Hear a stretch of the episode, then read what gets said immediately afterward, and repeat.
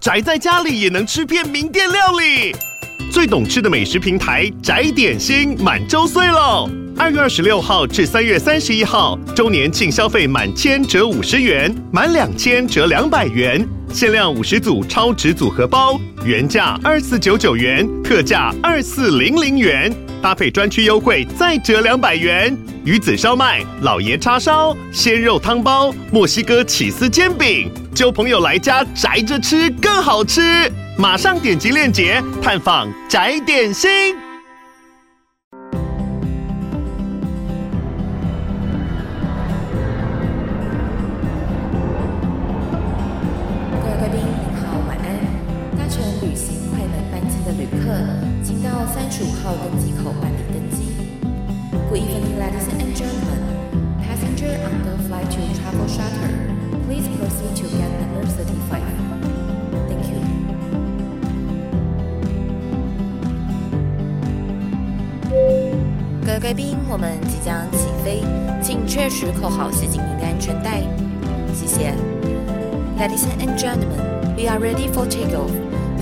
show that you're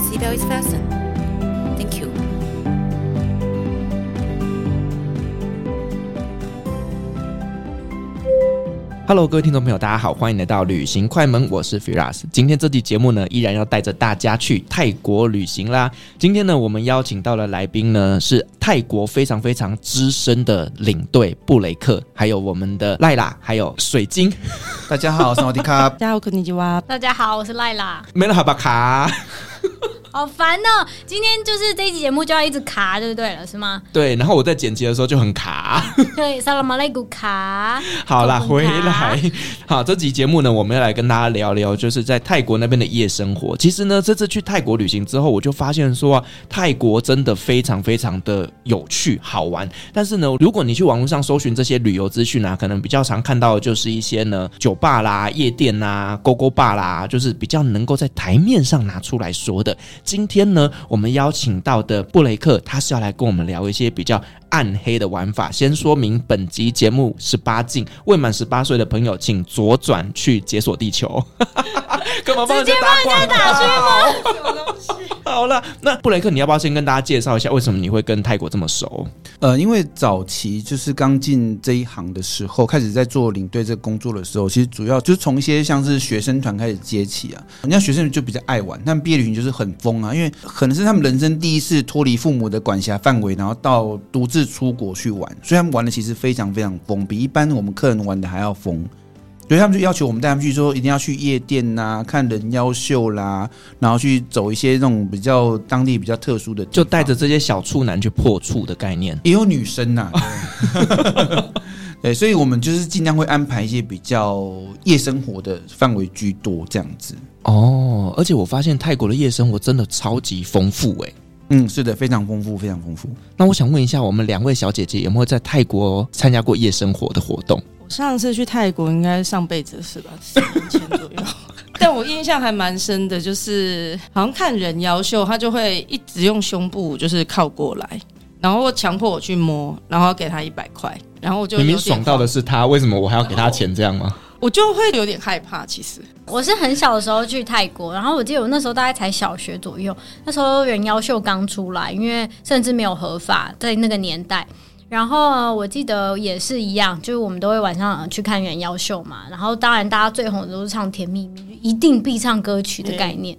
对，然后每次结束之后，然后就要摸胸部。但我那时候小朋友的时候，我真的很抗拒，诶，就是我到底为什么要摸你胸部？虽然我也是女生，但那时候真的觉得很莫名。然后就看到一堆中年以上的男子极度兴奋，然后但是又想要互相推脱。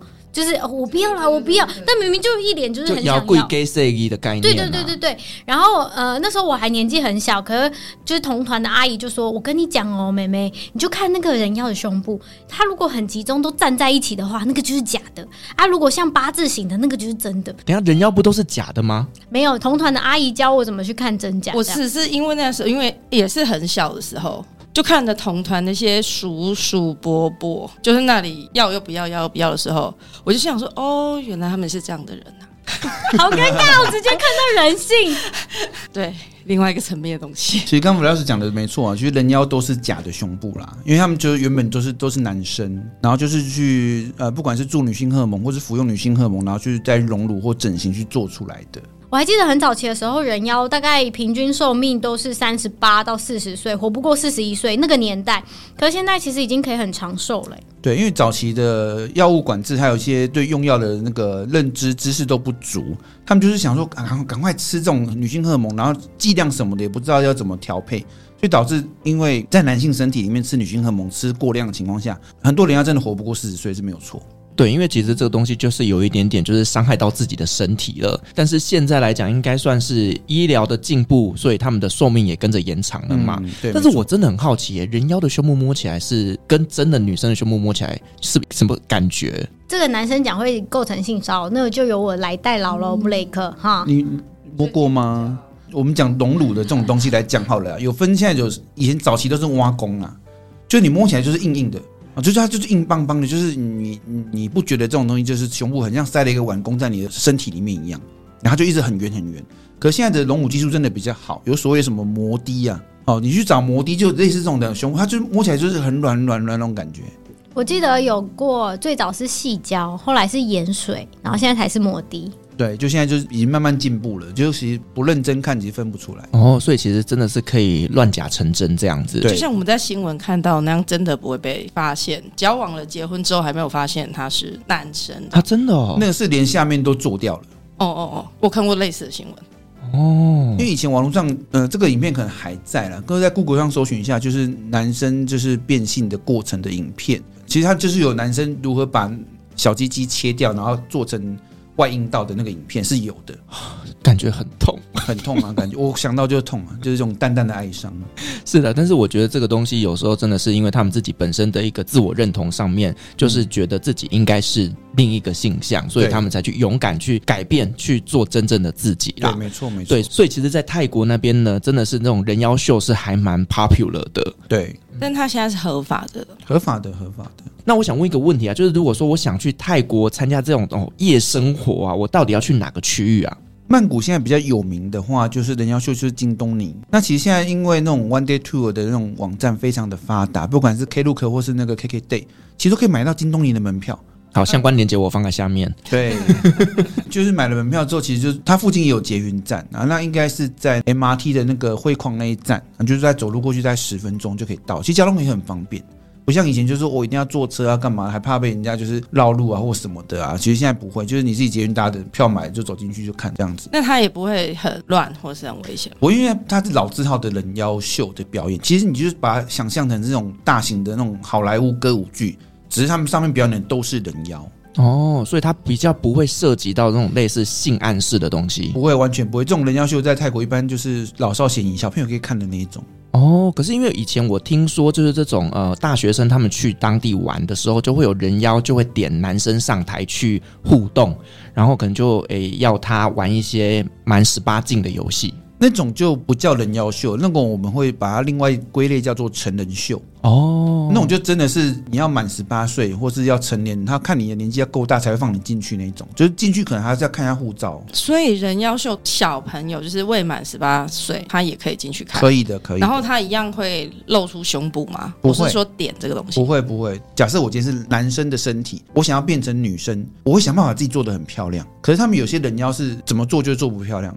他会在人妖秀里面就安排的角色，他就变成谐星的角色，类似主持人，然后他们就会来假装跟你互动啊，然后叫你摸他，可那就是纯粹娱乐大家好玩的。可是刚刚我要讲的那个是已经成人秀的范围了哦，因为其实之前我有看过一些泰剧啦，就是说有一些泰剧其实真的有一些看得出来，就是他好像有动手术，又好像没动手术的，所以说他的长相就是真的比较谐星一点。嗯，对，就是我觉得这个并不是每一个人他的值都这么适合去变成美丽的人妖，有些就是他是男生的身体，但他喜欢打扮成女生，但他没有想要动手术。这种男生在泰国也是很多，就是伪娘的意思吗？对，就是，我们台湾叫伪娘，对，没错。哦，所以原来泰国伪娘也很多哦，很多啊。我们那时候在餐厅就很常看到一些服务生，他就是这样的性向。我想要发问。就是那如果呃人妖他变性完之后啊，请问他的身份证是女生吗？还有他要不要当兵？泰国是不能改身份证的性别的。台湾现在法令是可以改，像那个丽差小姐已经改掉了嘛，对不对？哈，或者是谁都已经改掉。可是在泰国身份证是不能改性别的，所以就是他们时间到了，一样要去当兵，一定会收到兵单。那你要去抽签的那过程中，他们就是来个仪式，就是你一样有来报到，但是因为你的样子，我今天当场的军官就是审核你说你就没办法来当兵，为什么？怕他被欺负。你就整成这样子，全身是女生的，你如果跟一群男生去当兵，你一定被欺负的啊。所以这种就是最后给他一个仪式，叫签个名，就是让他回去了。但他还是要报道。对，要报道。那如果说我自己不想当兵，然后我那一天就扮成女生去，可以吗？他回来才会检查哦，就脱裤子检查。他会检查说你到底做到什么程度这样子。哦，OK，好了，那我们再聊回来成人秀，因为我真的是太好奇了。我相信各位听众朋友一定跟我一样非常好奇，就是成人秀里面的内容到底有什么啊？呃，现在比较有名的就是在帕泰亚的一家叫六九的成人秀。我相信很多我们台湾去泰国观光的游客应该都有被导游介绍过这样的表演。那没去过的，我就用讲的简单讲一下，它就是呃限制级版的太阳马戏团。它综合了各种一些特技表演呐、啊，然后包括一些娱乐表演啊什么之类的。那当然里面有男生有女生也有人妖都有，然后也有半成品跟完成品。就是你表面上看到还是女生，可是她裤脱下来，就是你可以看到她的小鸡鸡就露在那边。因为那个成人秀是会真的露的，她就三点全都还没在 care 的这样子。可是这个在当地是合法的吗？因为帕塔亚本来就是一个算是特区啦。哦，你特区里面的一种特殊表演，就是你只要符合政府的规范。通常政府就是睁一只眼闭一只眼，所以台湾的团体是可以跟导游要求说我们要去看，可以，导游也会很乐于介绍这样的表，因为他们还是有一点点就是好处可以拿嘛。一点点、嗯，可是我们刚刚讲的这种，它好像是比较偏提供男性客人这样一个视觉感官。那如果说今天是有女性客人想去看这种类似猛男的，也有吗？哦，我刚刚讲那六九表演，它其实是男生女生都很适合去看的，因为它有正常的男生裸露的画面。哦，对，是猛男，他就是身材很好，而且他们因为为了表演，他们会把那个地方透过一些药物或是一些什么，把它弄得很大，所以很大就是直接让你看这样子。没错，然后他会用那个。来表演打鼓哦，所以为什么听说过这个？对，所以为什么导游说来我带大家去看打鼓，就是在讲这个东西啊，好痛哦！他就在那边蹦蹦蹦蹦蹦蹦蹦这样子啊，然后啪嗒呀啪嗒呀，然后这音乐就出来了。这样，女孩子你们会想看这个吗？什么观光曲的？对，可是因为假设你今天是一群人都是认识的。你们就想说，我想去看，就觉得很好玩，就是大家会互相那边怂恿，说我们去看，去看，去看，就是真的就去了。其实真的是蛮有趣的啦。对，而且你去看，你会发现，就是不管台湾客人也有，然后印度客人也有，中国客人也有。那我们台湾人是比较含蓄一点。今天假设真的被点了，或是被要求互动，我们台湾人就是闪啊，赶快不要不要不要，因为里面是不能拍照的。你进去之前，手机照先都要先收到他们那个集中的保管的地方，哦，所以不让你拍照啊，所以就画面都不会流出来。所以那大陆的那些那个阿姨大姐姐们就会很乐于去跟他们互动，譬如说他们的男生就会要求在那，你要不要握着我的那个来打鼓？哇，这么直接？对，然后那个大陆的那些大姐姐就会真的去抓他那个，笑得合不拢嘴，蹦蹦蹦蹦，然后打得很大力，我就看到那个男生感觉表情很痛苦。姐姐饿很久了，这样对，抓来打鼓，蹦蹦蹦蹦。我觉得画面有点惊悚。对，自己十八禁啊，对。是。最近在脸书上常常会出现猛男烤肉店，所以这几个店家都是在哪里？哦，猛男烤肉店是距离曼谷大波东方差不多大概二三十分钟车程的地方哦。哎，一样在曼谷市内，因为曼谷很大，曼谷是一个府，它很大。那那个地方其实它虽然叫猛男海鲜烧烤，可它它实际上不是猛男啊，它就有点像男生。但是会打扮的就比较穿着那种围裙然后，里面没穿这样子，那有穿裤子啦，但是上半身没穿，穿围裙，然后在那边服务你啊，然后跟你那边呃互动啊这样子，那个其实有点算是他们身材是练得很好没有错，可是他们就表现的是比较中性一点哦，嗯、所以他不是那种很纯的猛男那种，对，不是不是，就是不会把你扛起来那种，不会不会不会，扛起来那是晚上的另外一种的。哦，所以他们这种烤肉店会价格会比较贵吗？不会，就是一般的海鲜烧烤店。哦，只是等于是服务生是特别挑选过的，对，就是有身材，然后会穿着围兜兜这样子，在那边跟你这边互动啊，在那边上菜啊，这样子很好玩，其实还蛮好玩的。这个的台湾团体也可以去吗？可以，他就是他不是限自己的，他就只是要打扮这样像，像就像台湾的一些什么女仆餐厅那种感觉是一样的，他只是打扮成这样子而已。那如果说我们今天想要去看这种十八禁的一些表演的话，如果说我真的觉得说台上某一个人长得就是很正或者很帅，我是真的有机会跟他做进一步的接触吗？这种表演的没办法，因为他们就表演，你擅长就擅长，你是跟他接触不到的，所以他们是算是保护表演者嘛，免得都如果每个人都要这样子去去找的话，每也是困扰，所以他们有另外的地方是可以让你去做做这样的需求的。加值服务，就是别的店家会有这样，你一般秀场都是很正规经营的，他虽然标榜成人秀，可是他就是成人秀，他就是表演，他也不会说让你说哦，你今天看上谁就可以带出场。因为他们通常表演就是一桩一桩一桩，他可能一天一个晚上要表演四场到八场。如果今天假设第一场就被带走了，我后面怎么表演？他们其实是专业的演员，对，是专业演员，只是他表演就是就是有漏点的这种。嗯，那如果说我今天想要去这种，哎，是可以带出场的，要去哪里啊？呃，看你在哪。如果今天在帕塔亚的话，就是找那种阿勾勾吧，它就是结合了脱衣钢管跟酒吧，跟我们讲就是应招展的一个地方。所以里面的女生是纯女生吗？还是有一些不一样的性别？大部分阿勾勾吧都是纯女生比较多。那会不会就是不小心点到之后发现他是人妖呢？他会标榜说这间就是纯人妖，他会讲说，哎，这间店就是人妖。但这间店如果是纯女生，他就是纯女生，他们也不会骗你。他说有就有，没有就没有。但是一般的客人也会去吧？客人自己去，我们拦不住啦。说我的意思是说，结果点到是客人去玩的人，不会不会不会。他们比如说那种阿勾勾吧，他就是会在那种。呃，你有没有看过那种电影，那种美国那种钢管酒吧？然后会站在上面那种。对，要站上面，然后他通常会穿的比较少，但不会全脱。大概通常每一 round 表演大概是十五分钟，十五分钟就是换一批一批这样来，因为他让你挑嘛，所以十五分钟跳完之后会按下一批，然后下一批，然后可能原本一楼到二楼，二楼到一楼这样子会换。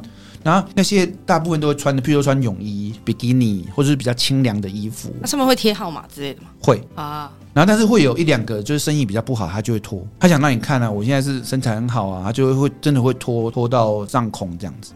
因为我们的听众还是以女性为主啦，所以我还是要为我们的女性听众谋福利。就是如果女生想要去泰国看这种类似十八禁的东西，或者是说想要去找这种小哥哥们。也是有这样的场所，还是有啊。在曼谷有两间比较有名的酒吧，那间就是标榜男模游泳池饭店，然后就是一个夜店啊，男模游泳池夜店。它中间就是夜店，中间就是一个游泳池，然后周围都是可以让你吃饭喝酒的地方。然后那些男模就是会一开始在台上啊，跟你们就是哎这互动啊表演啊，然后最后下来跟你 social 这样子，然后陪你喝喝酒啦，然后聊聊天啊，然后最后会有个时间，他们比如说有固定时间，那些男模会脱到圣泳裤，然后跳到游泳池里面去。那如果你愿意的话，你也可以下去跟他们互动，他们就会把你扛起来拍照这样子。所以他的客人是限定女性吗？没有，你男生要去给可以啊，愿意的话。因为我要帮中东天菜也要问一下嘛。我还好，对 不是地方妈妈系列很久没有开了吗？gay bar 的话会有 gay bar 的，对，gay bar 会有 gay bar 的地方，会会有会有另外的。哦、这这边就是他们这这边的男生就是性向比较算是给女性客人这样，异对异性恋的比较多，给女生客人去去互动的。但是也有另外一种，就是像 gay bar 那种，那间叫 F 开头，我到一样连接在放在下面哈。那那边就是纯粹就是就几乎都是男同志比较多，然后他就是青涩，就是身材练得很好，然后也是很帅。我说真的不输那些韩剧或是泰剧的明星。所以我跟你讲，其实这些女孩子们就是去同志夜店里面看到男生才是真的帅啊，因为我觉得很多同志他们在于保养。然后在于自己的外表，其实反而更加在乎。对，没错。而且我身边很多姐妹，她们会去 gay bar，是她们觉得这样比较安全。对，没错。因为有时候女生去，你不见得说想要干嘛，你只是想要在当下就是享受那种，就是被男生环绕，然后一起喝酒，然后去去聊天的感觉。就看帅哥啦。对，你不见得说一定要去哪里做什么事情，他们就是反正女生可能很多。嗯。男客人也有啦，但是就发现女生客人比较多一点点。所以就是，如果我觉得今天这个帅哥很帅，我是可以就是点号码，然后他让他下来跟我喝酒的。就你就招手跟他说加油下来喝酒，他就来了。哦，哎呀，你就请他喝酒，或者消塞个小费，不用太多，就是。二十五十一百这样子，他就在旁边站很久了。哎、欸，我很好奇，就是这种呃，算是比较特殊的夜生活，它会很贵吗？其实也不会，就一般酒吧的价钱。你看我们台湾的酒吧，一罐啤酒那种，就是我们一般那种玻璃罐的，就是各一一两百块这样。对，就差不多这价这价钱而已。哦。其实还好，了不起就是一瓶啤酒，就是算你贵点，就是两百五，好不好？最贵我遇到最贵就两百五的一瓶啤酒了。哦，下次好想跟你一起去哦。那没问题，没问题。因为我有听过我身边的朋友，他们是自己去的不知道哪个酒吧，想要长见识，然后就被洗劫一空。也有，也是会有。你如果像特别是我们讲台北那边哈，清迈或是在帕塔亚有一些嘟嘟车啊，哦，他们会就是车上贴满了各种奇怪的情色广告，然后客人看到，因为客人不知道去哪里，所以才会找嘟嘟车带他们去嘛。那嘟嘟车带去，他不可能平白带你去啊，他已经找他自己有抽成的地方去。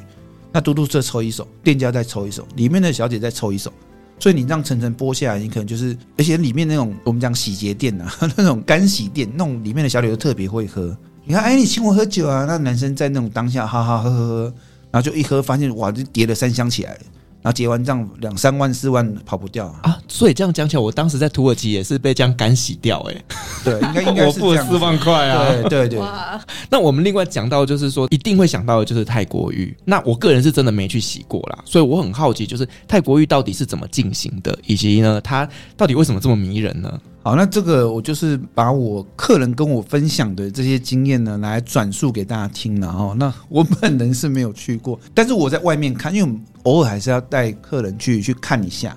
你就算去里面都不做任何事，你也是可以在一楼的大厅坐着看喝酒是没问题的。哦，那进去它就像一个开放式的那种卡拉 OK，但是它前面就你面对的就是我们俗称金鱼缸。为什么要金鱼缸？它就是个玻璃挡住。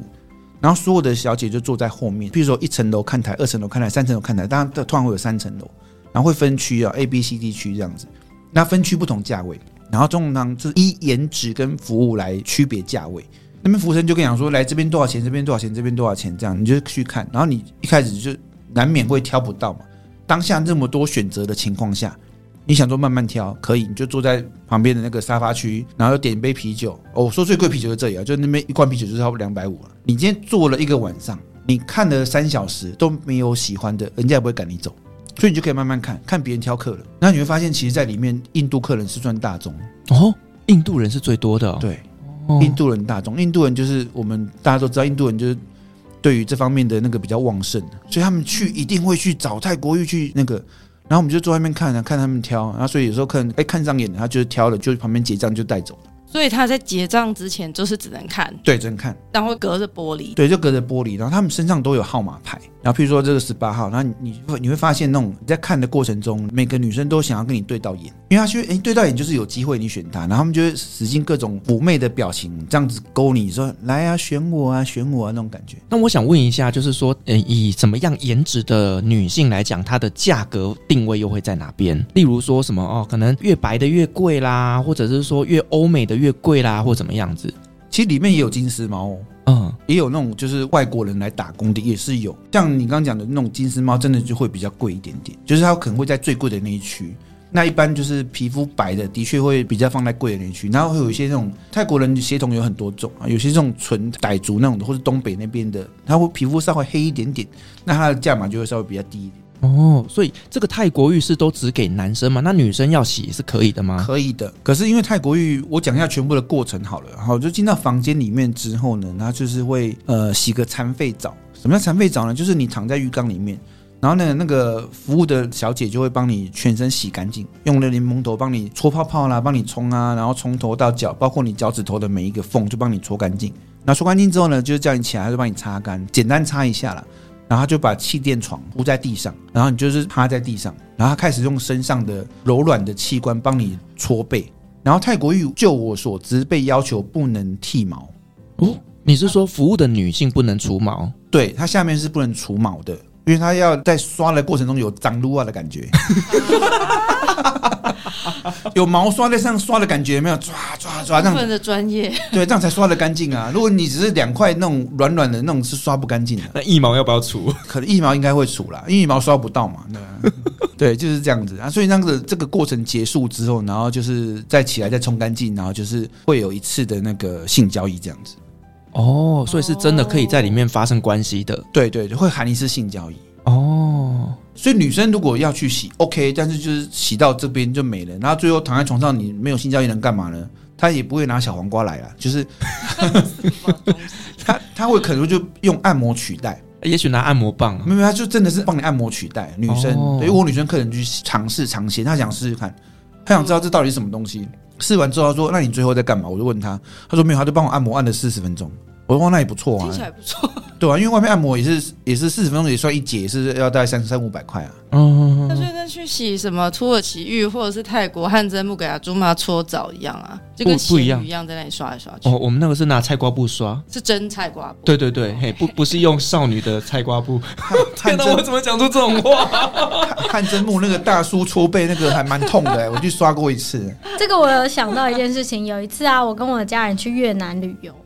然后去越南旅游的时候，我阿姨就一直很想要去按摩，她就找到一间按摩店，然后我想说哦好，阿姨看了她觉得可以，那我们就去，然后就谈好价钱。我虽然进去的时候我就觉得这个空间有点怪怪的，感觉有点在做粉，就粉色粉色的这种，所谓粉就有在做黑的的意思啊。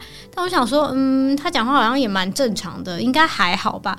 结果呢，后来我进去的时候，他就先呃先帮我按摩，他没有帮我洗澡。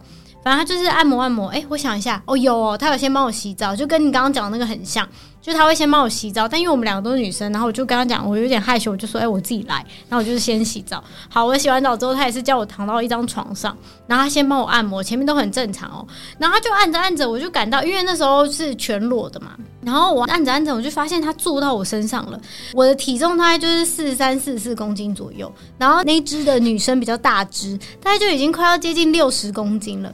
然后他一坐上来，我想说，嗯，好哦。就目前心里只是有一点觉得奇怪，然后就突然感觉，等一下他没有穿裤子，好哦，他在我背上抹来抹去了。好哦，这等一下，这个胸部也贴上来了，然后就赶快起来，我就说，哎、那个你可以站起来，没有关系，就是我其实没有要这类的服务。他就一脸疑惑，就想说，呃，那那你来这干嘛？那你会不会给我小费？他在意的其实是他有没有小费。我就说，我可以给你小费，但是你可以帮我纯按摩吗？然后他就说，哦，好啊，可以。但其实你知道这一类的人，他其实呃技巧不太好，对，不是纯按摩的，就是所以他就是专门负责有这种 sexual service。所以他就是一度就是一直往我的下部服务去了，就对了。然后我就有一点尴尬，然后我还要就是因为我是真心来按摩的，所以我还教他怎么按摩。然后他就一脸懵，他就想说呃好哦。所以我后来还是有给他小费啦。只是我出去的时候，我就跟我阿姨讲，我说你到底找这什么按摩店？你不是跟我说这边只是按摩而已吗？然后我就想说，哎、欸，我爸也有去，不知道他在里面发生什么事情。不好说，阿姨可能很需要啊，地方妈妈。但重点就是，我刚刚有讲，他已经快六十公斤，他坐在我身上，然后我真的觉得当下，我真的觉得我的腰快要断掉了啊！哎、欸，我很好奇耶，就是在做这种泰国浴的，会不会有男性的师傅啊？不会，泰国浴一定是纯女生。为什么？呃，因为这种泰国浴是算是以前皇室流出来的一种文化哦，泰国传统文化。因为早期皇室的那个妃子会帮国王洗澡，哦，就是用泰国浴的方式去洗。对，没错。只是可能没有我们想的那么情色，他们就是很纯粹的洗澡，然后会用身体去帮你搓啊这样之类，然后这这东西后来流到民间，然后就变成一种叫做文化的传承嘛，所以这种东西不能乱改，不能说哦我用人妖来洗，或是用男生来洗都是不行的。哦，所以说就是女生如果要去洗的话，就是只能够体验到就是这种阿舅妈，就 是这种大妈帮你搓背这样子，但是他们都是都是年轻女生比较多哦，那老的女生怎么办？老的比较少啦，老的就进按摩店，就比较便宜，在便宜那区啊。哦，有些人可能没什么钱，但是他需要这样的服务的时候，他就找便宜那区这样。哦，所以也是有这也是这样子的店面。嗯，那另外我们讲到泰国，也会想到就是抓龙根。嗯，对，因为之前有一个东南亚的专家，他跟我聊到就是抓龙根这个主题，他把它讲得非常的学术化。嗯，因为我跟 我真的就觉得说抓龙根这件事情可能跟十八禁会有一点点关系，可是他把它讲的是一种养生，可不可以跟我们介绍一下？什么是抓龙根？好，如果是正常的抓龙根的话，那他就是比较老师傅。那然那个师傅，你没办法说像一般的色情的那种店，你去选说我要男生或女生师傅，或是我要年轻的，不行。他师傅就是配好的，你去就是看轮到谁就谁去。那通常这种师傅通常都有点年纪了，大概就是超过 五十岁上下那一种。那不管是男的女的，他就叫你进去一样是先脱光，他会想办法就是让你呈现一个很奇怪诡异的姿势。然后就帮你在男生的那个性器官附近，像今天端午节嘛，他就是在立蛋的那个地方，对，然后就想办法在在那附近帮你一直按那个那附近的穴道，然后会去搓揉你的蛋蛋，然然后就是简单的去压，让你就是在那种能够忍耐跟不能够忍耐的痛的之间，痛与爽之间，对那个界限一直在模糊的跑来跑去。然后就是你会觉得，其实当下是痛的成分居多。可是听说按完出来，你都会觉得说有一种这种舒爽感，就好像疏通了这样。对，就好像那附近平常卡的一些东西全部就通了。可是这种这是正规的，它就是没有要让你舒服的意思。可是我有听说现在房间有一些不正规，它就是在帮你就是类似打手枪，对，可那种就不正规，那种就不是正常的，因为正常它是会针对你附近的那个穴道去按，让你就是有类似真的是射护腺保养哦。那这种活动会有女生去吗？会叫抓凤筋哦，对，抓哪里？抓凤筋，它一样是在推你那附近的穴道。嗯，可是女生呢，因为女生结构，就我知道，因为结构那附近都很敏感，对，所以很多女生在那个抓的过程中，她其实就是会有不同的感觉，跟男生是不一样的。嗯嗯，这是才让女生去体验过，才能跟我们分享。是，所以这个到时候两位女性如果有机会的话，所以这个时候也是跟导游说，哎、欸，我想要去做这个，然后你们就会安排带去嘛。抓龙筋、抓凤筋这些比较，呃，算是在曼谷会比较多啦，帕塔亚会少一点点。我想知道大概是多少钱？这个我真的还不晓得，但是差不多就是也是差不多两千多块上下，那也不贵啊。那泡泡浴多少钱？刚讲的那个最便宜？你说泰国浴吗？嗯、哦，泰国浴大概最便宜的，我有听过到两千五、两千七这种价位，怎么好像很便宜？然后贵的有到四千多块，这我们我们讲这是帕塔亚的这边的价钱哦，四千多、五千多的差不多有。但是如果你要讲到真的叫做颜值天花板，就是你保证你选到都是那种女模等级的，都要到曼谷去。曼谷有两家现在最有名的，一家叫做鱼子酱，一家叫玛利亚。你只要讲出玛利亚，呃，因为鱼子酱可能是翻译过来的名字，你可能听不那个。可是如果因为玛利亚是那个音译。鱼子酱是就是真的是意思，你跟那个计程师讲说玛利亚，他听得懂，就带你去。所以其实真的你在那边只要讲得出名字，基本上都去得了。对，那玛利亚就是那种地方，我们讲颜值天花板，当然消费也不便宜啊，大概都是六千起跳的价位。哦，所以那边可能就是金丝猫啦，或者这种很白很漂亮的。我是真的没进去过，但是听说都很漂亮。哦，所以他这样子的含一次性交易也是合法的。可是这样会不会有性病的隐忧？我先针对那个水晶刚讲的，我先讲一下。因为其实，在泰国性交易本身是没有明文规定合法，但是就是以特区的方法来呈现，就是我这个地方是营业特区，那有时候就是政府的睁一只眼闭一只眼而已。但是因为泰国并没有明文规定，就性交易是合法。那莱雅讲的那个性病的问题，因为他们从事这种行业的人就会被要求。至少至少两个礼拜到一个月要去，或是三个月内要检查一次身体，就是你要确定你没有性病，没有相关的毛病，你才能再再继续营业。所以你每隔一段时间就要去拿这个牌，就是检查，然后给来抽检的政府官员看，哦，没问题哦，你可以继续营业这样子。哦，所以其实也是蛮辛苦的，就一直要去做这样子的健康检查。对对对对，嗯。那除此之外，我有听说，就是在按摩这一个行业里面，也有分成纯按摩跟不纯的按摩。对。那不纯的按摩它会怎么样进行呢？不纯的按摩就是会按按，就像刚刚那个大家讲的，可能按按就爬到你身上来啊。哦。然后有那种就是按完之后，他可能就会再接着做一次性交易那种的，那是不纯的按摩。那有的是就是像是打手枪的概念，就是按完之后翻身变正面，然后就把你裤子拉下来，就开始噗这样子那种的也是有。这个这一般常人可以分得出来吧？我站在店门口的话，你只要看它玻璃是透明的，基本上就是纯按摩。那就跟日本一样啦。对对对，你那看那玻璃是黑黑的，然后那个门口就是可能有偶尔还会有保镖，那种就是不纯的按摩，小弟什么的。嗯，对对对对。那不纯的按摩大概多少钱啊？突然很想知道。就是一样啊，差不多。其实，在你你就抓个大概两千的价位。如果在泰国一次性交易假设是两千到两千五这个价位的话，你就把按摩的价钱再叠上去嘛。但是他如果只是打手枪的话，他其实可能大概在两千内可以搞定，就按摩加打手枪可能两千内可以搞定这样子。嗯嗯嗯。另外，我有听说就是在泰国其实有蛮多，例如我们在台湾其实会有那种所谓卡比亚流音啦，哦对，流音对。那在泰国也有这个吗？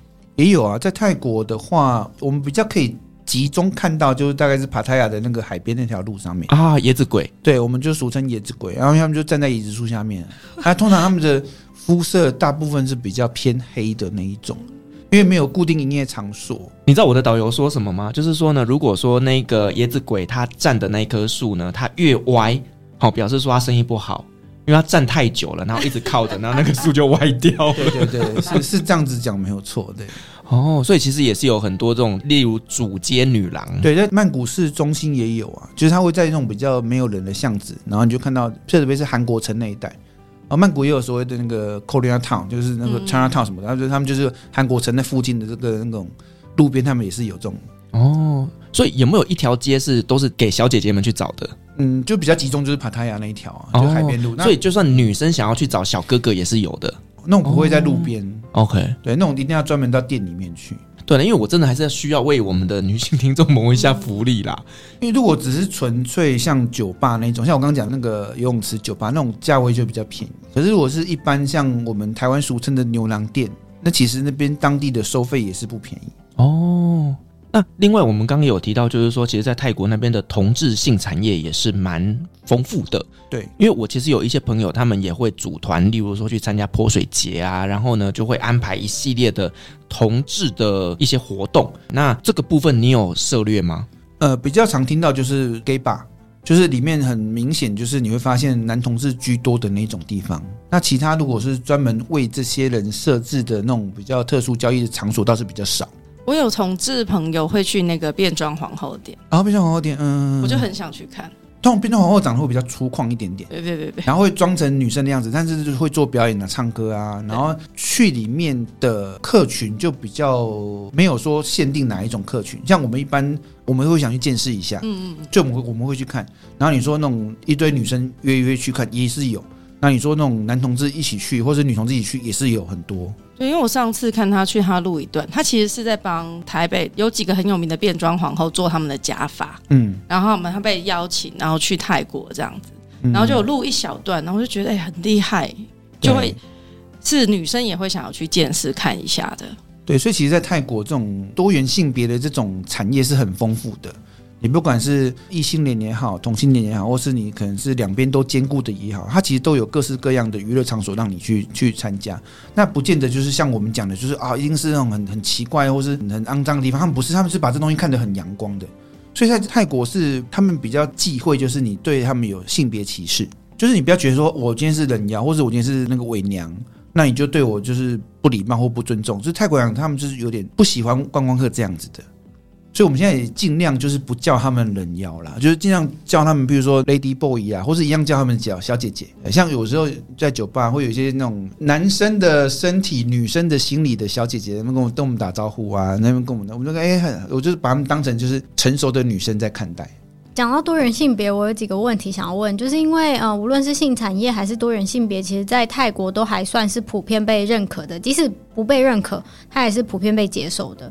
那这种多元性别，他在呃结婚上啊，还有他在医疗上是合法的吗？例如，呃，他变性之后结婚，那他如果是人妖，然后变性，已经身体都是女孩子了，无论是呃阴部也做了，然后胸部也做了，那他跟男生是可以结婚的吗？泰国还没有开放这种同性结婚的这种这种证书还没有开放，所以他们就只能私下在一起，或者到国外结婚。像泰国一些很有名的一些那种人妖已经处理过，就是手术完，他们就是只能嫁到国外去。不过泰国就我这几年的观察下来，他们对于女同志的接受度也慢慢拉高了，但是女同志能够去玩的地方还是比较少一点点。因为我帮一些女生的朋友问，就他们是那个女同志，他们就我帮问说：“哎，台湾有 T 吧吗？”泰国有没有类似的地方？泰国就很少很少很少，gay bar 是比较多的。另外，我在网络上有看到一个中文名字叫做“鹅宝宝”，知道什么吗？一般就是鸡鸭鹅嘛。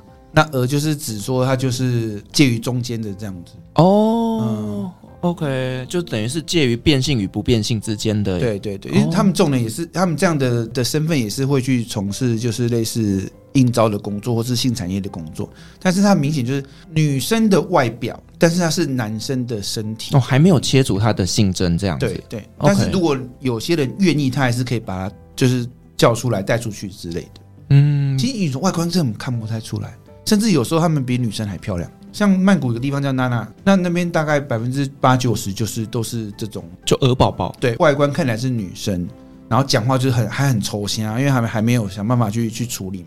就讲话就呃这样，对，然后身体可能还是有第二性征，就对了。是，嗯，我只是想，就是疑问是说，因为像接下来暑假到了，所以很多泰国会有一些亲子团。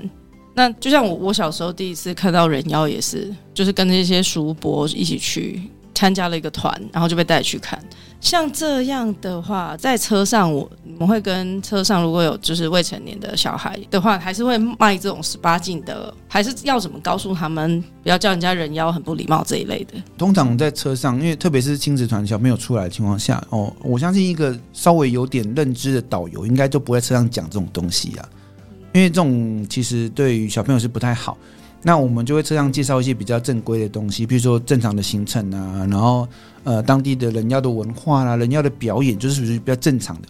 那我们会就简单讲一下，说如果有想要看一些特殊表演的，就私下来找我们这样子，我们就会变成私下跟他介绍，而不是在车上利用那种空间去讲。而且说实在的，台湾的团体出去还是要遵守台湾的法律，而不是只是说哦，因为当地合法，我就可以。好像把这东西搞成合法一样，其实不行的。嗯，因为你还是要尊重台湾团的所有的法律规定，所以其实那种很多东西就是只能私下跟客人说。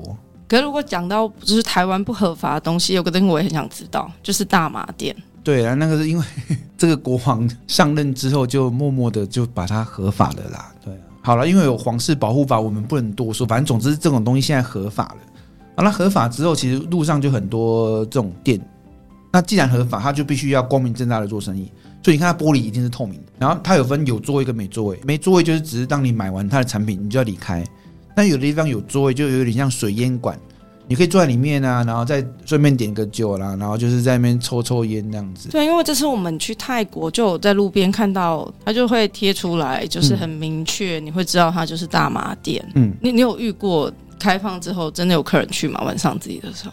我们当然是跟客人讲说，这东西台湾不合法，我也不建议他们去碰，因为很多人是没试过要尝鲜。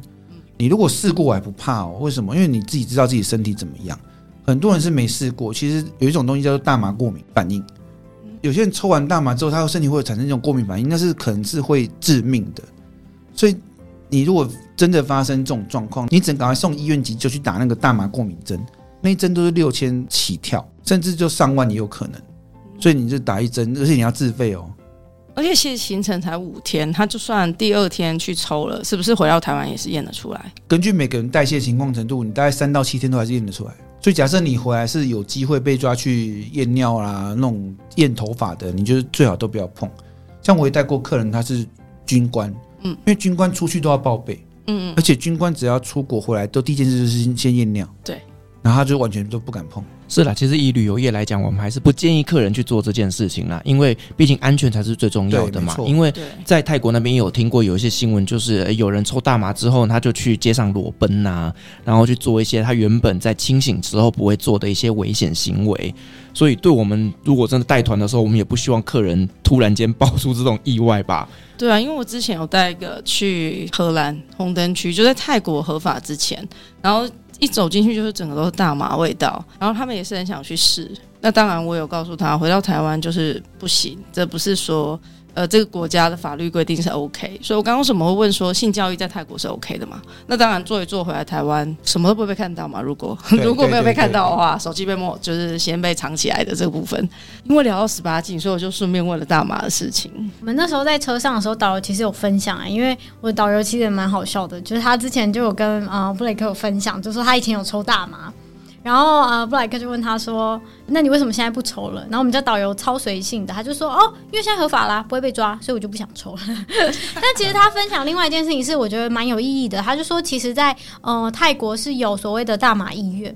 但是，呃，这个大麻医院呢，他会叫他大麻医院，并不是因为你抽了大麻而进来治疗，反而是颠倒的，是专门针对一些情绪有一些障碍的，例如有一些忧郁症啊、躁郁症，那呃，医生可能就会开给他一些处方签。可是这个处方签不是叫你去吸大麻，而是让你用大麻叶去泡茶，然后让你可以缓解情绪。他是有跟我这样讲。那当然，刚刚说的那个什么大麻过敏症。他有提到，就有一些抽大麻会痉挛，就是呼吸道会痉挛，然后会没有办法呼吸到空气。那这个是一般医院其实就有，但是所谓的大麻医院就是针对一些情绪性的、心理性的支持，他们会有一些呃专业上治疗。但是重点就是，即使是呃医生开给你的大麻处方签，你其实并不是可以去到处呃都可以买得到，你还是要去一些特定地点，因为它毕竟还是医嘱的一种方式在进行。对，所以我觉得这件事情也是我自己在这一趟过程中学到蛮有趣的事情。所以我这边再补充一下，我们还是要呼吁一下，因为这东西台湾毕竟是不合法的。你今天出国，假设你在不管在荷兰或在泰国，你因为吸大麻吸到不小心就是身故的话，任何保险都是不赔的。嗯，哦，就包括我们的责任险或是你保的旅平险，那些都是不赔的哦。基本上还是要依照台湾的法律跟法规做进行。对，没错，没错。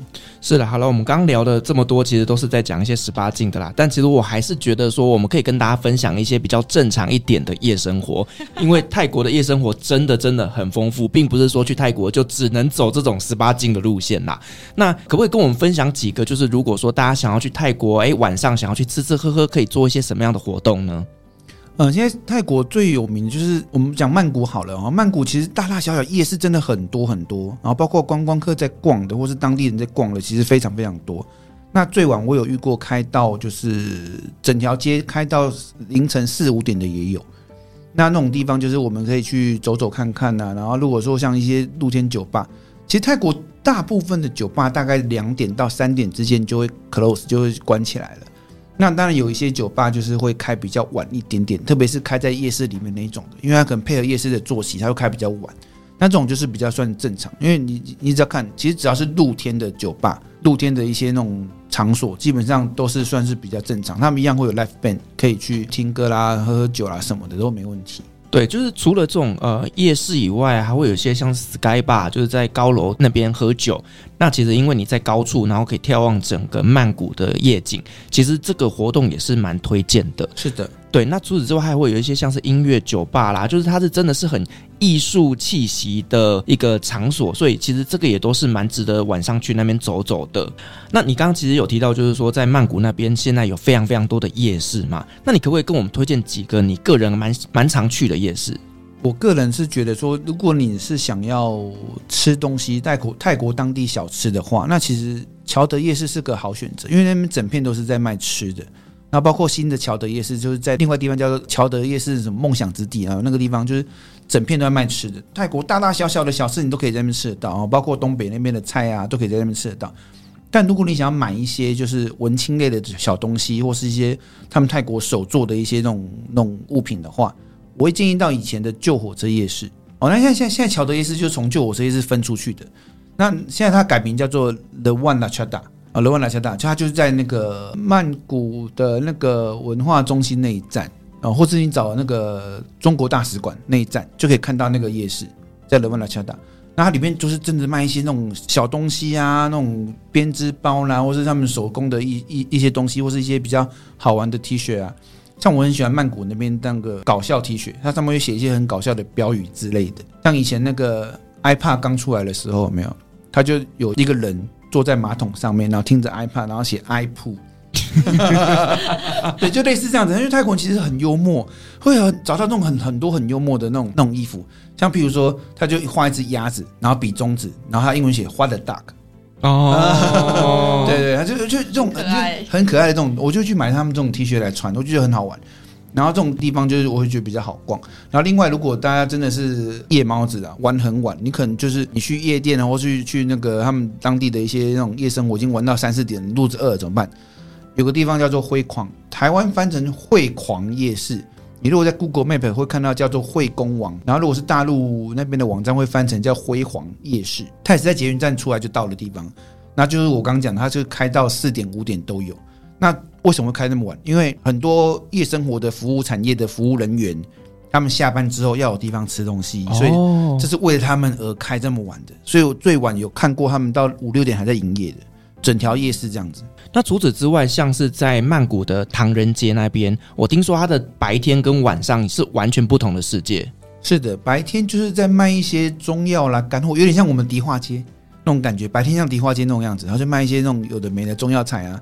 晚上全部的吃的东西全部都跑出来，所以你看，有些泰国，如果各位有兴趣看一些泰国的连续剧或偶像剧的话，他们只要有介绍到唐人街，永远就照那条路，然后整排都吃的，你几乎想到什么东西可以吃得到。像我就很爱在那边吃他那个脆皮猪脚饭，哇，那个超好吃，很多艺人也很喜欢去那边吃那个。嗯，对，因为其实泰剧蛮多都是华人去演的，几乎都是华人在演的。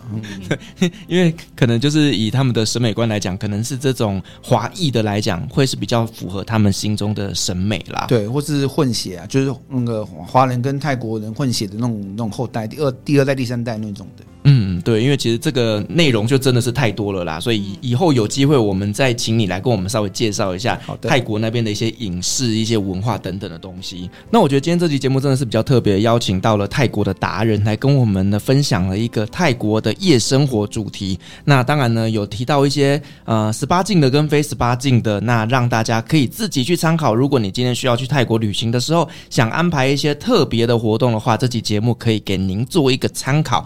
好，再次感谢谢谢三位来宾的分享，同时也感谢所有听众今天的陪伴。如果您喜欢我们的节目的话呢，别忘记给我们五星好评加分享哦。另外呢，我们在 LINE 呢有开旅行快门讨论室的一个社群，如果说想要跟我们即时聊天的话呢，也欢迎加入我们的社群哦。相关的链接我把它放在下面的资讯栏。旅行快门，我们下期再见，拜拜，拜拜。